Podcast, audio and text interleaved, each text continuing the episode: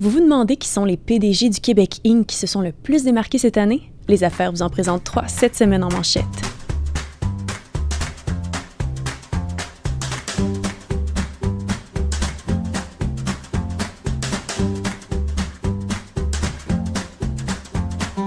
Bonjour chers auditeurs, je m'appelle Catherine Charon. Avec moi en studio se trouve Monsieur Jean-Paul Gagné, qui a été notamment rédacteur en chef et éditeur de Les Affaires.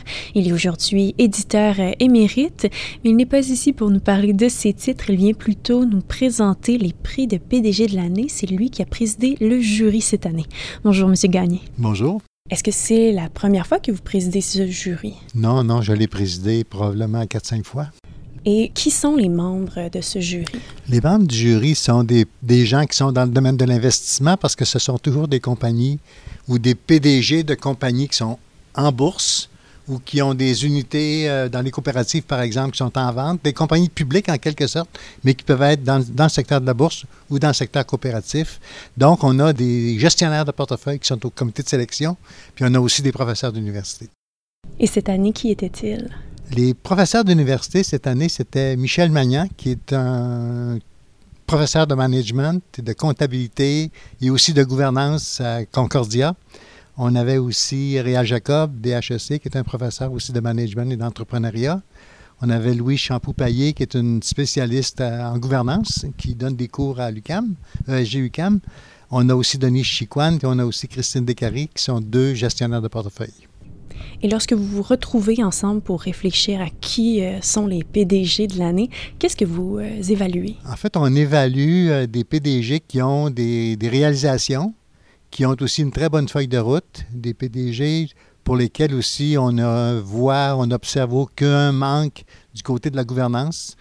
Donc, on veut s'assurer que ce soit des PDG qui sont crédibles. Bien entendu, c'est la crédibilité du Journal des Affaires aussi qui est en jeu dans ce choix-là. Alors là, c'est très, très important et moi, j'accorde une attention très particulière à la réputation des PDG que l'on choisit. Et sans nommer euh, les PDG qui ont été euh, les lauréats de cette année, qu'ont-ils en commun? C'est des gens qui ont des réalisations importantes. Alors, si vous ne voulez pas, je vous les nomme, là, mais c'est des gens qui ont des réalisations marquantes, qui ont accompli beaucoup, euh, qui cette année ont un certain âge parce qu'ils ont beaucoup d'expérience de gestion et qui ont mené leur entreprise, dans le cas des deux PDG qui sont des chefs d'entreprise, euh, à des niveaux euh, bon, inégalés, bien entendu. Dans le cas aussi du PDG, dans le domaine de la philanthropie, c'est quelqu'un qui a vraiment aussi des réalisations très, très importantes du côté philanthropique, euh, marquantes, notamment dans le secteur universitaire. On décerne trois prix. Quelles sont ces catégories? Ah, ben c'est le PDG de la grande entreprise. C'est une entreprise donc qui a plus de 2 milliards euh, de chiffre d'affaires euh, par année, évidemment. L'autre PDG, c'est une compagnie dont le chiffre d'affaires est inférieur à 2 milliards.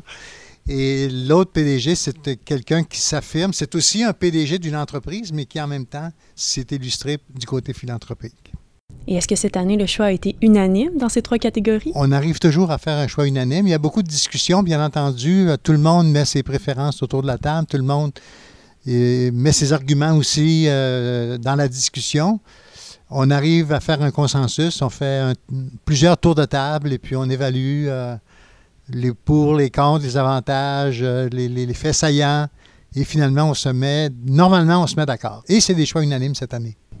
Et pour les entrepreneurs qui nous écoutent et qui espèrent faire partie des lauréats euh, de 2020, que doivent-ils faire? Ben, en fait, la, la, sélection des finalistes est faite par les journalistes du Journal des Affaires. Ce ne sont pas des entrepreneurs ou des PDG qui appliquent eux-mêmes. C'est une présélection qui est faite à l'interne ici par les journalistes. Et puis, il y a des recherchistes aussi qui, qui montent des dossiers pour les membres du jury de façon à ce que tout le monde arrive préparé au jury avec de la documentation et avec une liste aussi de finalistes qui ont été établis par les journalistes des affaires dans le secteur financier principalement, qui connaissent très très bien les entreprises et qui connaissent aussi les performances des PDG.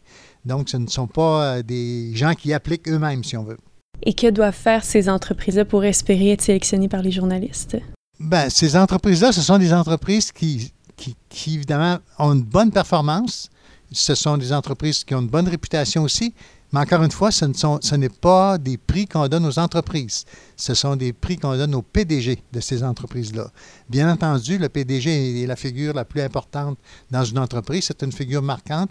Et on, on, on juge que cette personne-là a porté l'entreprise plus loin à partir du moment où il est devenu PDG. Alors, on a un PDG qui est là depuis cinq ans dans la grande entreprise, puis on en a un autre qui est PDG depuis plus de dix ans dans son entreprise après avoir été, je pense, vice-président finance auparavant. Donc, c'est des gens qui ont une feuille de route. On ne nommera pas un PDG de l'année qui est là depuis un an ou deux, puis qui a fait deux, trois acquisitions sans savoir si, par exemple, ces acquisitions-là seront des succès ou pas. Alors, ça, c'est une chose aussi que moi, comme président du jury, sur laquelle je veille. Si quelqu'un arrive avec une proposition d'un PDG qui est en poste depuis deux ans, il a fait trois, quatre acquisitions, fantastique, mais on ne sait pas dans deux, trois ans qu'est-ce que ça donnera, ces acquisitions-là. Donc, il n'y en a pas question. On prend des PDG qui ont une feuille de route et qui ont des réalisations probantes. Eh bien, pour vous inspirer, consultez la manchette de notre dernière édition de 2019 qui paraîtra le 7 décembre. Pour ne pas manquer les aperçus de notre premier numéro de 2020, abonnez-vous à nos chaînes Spotify, Google Podcast et Apple Podcast. À la prochaine.